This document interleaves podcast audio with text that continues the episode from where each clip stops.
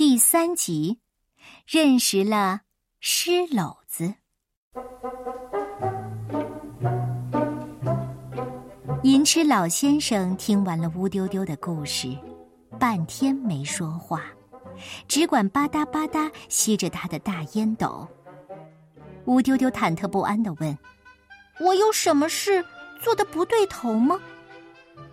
你不该偷着跑出来。真儿一定很伤心。当天晚上，乌丢丢就在尹老家住下了。尹老特意为他在老藤椅上铺上了褥子。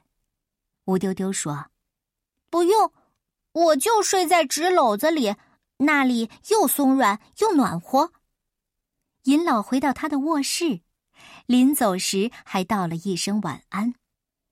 乌丢丢走进尹老的书房，跳进纸篓里准备睡觉。一个沙哑的声音在发问：“你是谁？”乌丢丢看看四周，除了书架子上的书，还有多宝格上摆满了好玩的东西，还有古旧的瓶瓶罐罐，还有木雕脸谱，还有泥公鸡、泥泥狗，以及小瓷猪。他最喜欢的是一个木头小姑娘，她长得像外国女孩，穿一身镶着银边的绿斗篷，眼睛大大的，脸蛋粉扑扑的。他真想上前摸摸她的脸，可是他不敢，那样做会让人觉得不礼貌。吴丢丢反问一句：“是，是谁在问我？”他听到的却是扑哧的笑声。他猜一定是木头娃娃在笑他，他又问了一句：“是谁在问我？”“是我呀。”乌丢丢发现纸篓子在晃动着身体，篓子口还一张一合的，像在喘大气。嗯，是纸篓子在说话吗？我可不是纸篓子，我叫湿篓子，你知道吗？哪有叫石篓子的？多不雅呀！石篓子生气了，他说起话来声音更沙哑了，而且有些颤抖。我是专门放诗的篓子，你懂吗？你懂吗？乌丢丢这才想起，银痴老爷爷是一位诗人，这纸篓子是专门放他扔掉的废诗稿的。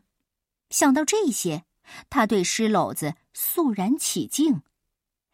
正在这时候，银痴老先生从卧室走了出来，直奔诗篓子，翻找他丢弃的诗稿。翻了很久，他终于找到了。他把揉成纸团的诗稿重新抚平，嘴里念念有词的朗诵着，就像迈开左右脚。一步步走上前去，一边念着，一边走回卧室。这两句诗，乌丢丢听着很熟悉，可是他想了很久，也没想起来是什么时候听到过这两句诗的。诗篓子对乌丢丢很不满意，就是今天早上嘛，因为你的打搅。尹老昨天晚上想写的一首诗，今天只记住了这两句。这时候，尹老从卧室里走出来，应当说是冲出来，因为他很激动。他大声的说：“我完成了这首诗，我想起了这两句的来龙去脉。哎，我要感谢乌丢丢给了我灵感。”乌丢丢受宠若惊。他虽然并不懂得灵感是什么，但他肯定那是个看不见、摸不着的好东西。尹老大声朗诵起来：“我们每天在接受着别人的爱，我们更不该忘记用爱来回报。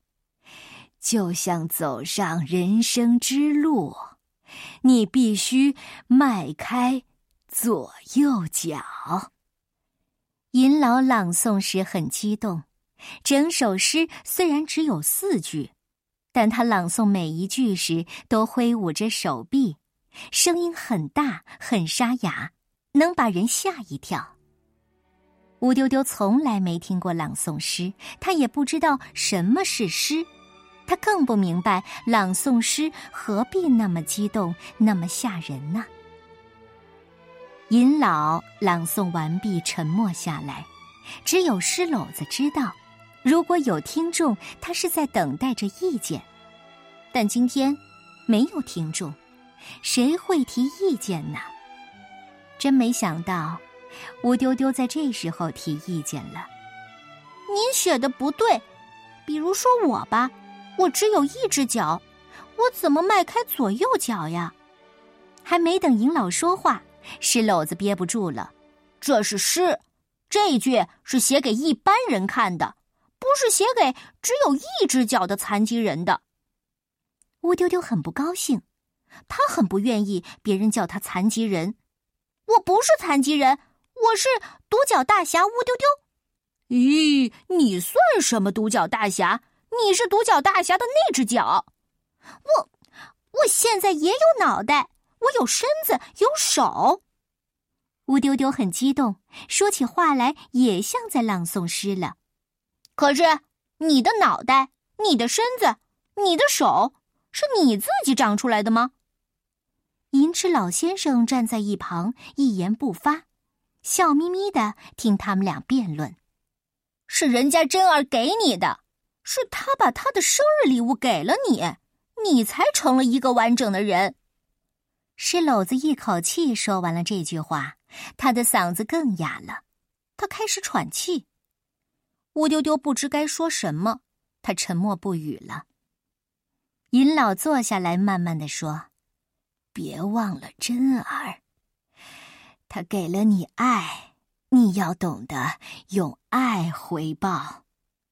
那我该怎么回报呢？我应当回去和他在一起，对吗？乌丢丢声音很低，像是自言自语。没有人回答他的问题。银翅老实人悄悄回卧室去睡觉了。石篓子也不再说话。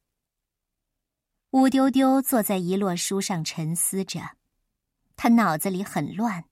他把灯关了，他觉得坐在黑夜里是很适合思考问题的。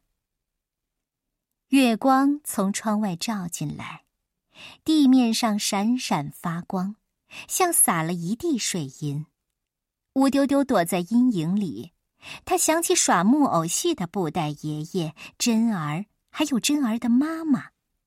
突然，乌丢丢从沉思中被惊醒。他看见银翅老先生从卧室里走出来，一边走一边自言自语：“呃，不满意，还是不满意。”他把手中的诗稿揉成一团，扔进了纸篓子，然后转过身去回卧室了。他从来就是这样，刚刚写出来的诗很满意。可过不了多久呢，就扔到我这里来了。石篓子很同情，甚至很可怜他这一生的苦吟精神，要不然人们怎么会叫他吟痴先生呢？他每扔掉一首诗，你都会读一遍吗？我不但读一遍，我还记在心里。在这儿，尹老是第一诗人，我是第二诗人。那你？能为我写一首诗吗？比如为我的小脚丫写一首，可以吗？纸篓子想了想，说：“写是可以写，但我写诗也要等有了灵感才能写好。”乌丢丢很想知道什么是灵感，因为他听尹老说，是他给了他灵感。可是我并没有灵感送给他呀。灵感是甜甜的吗？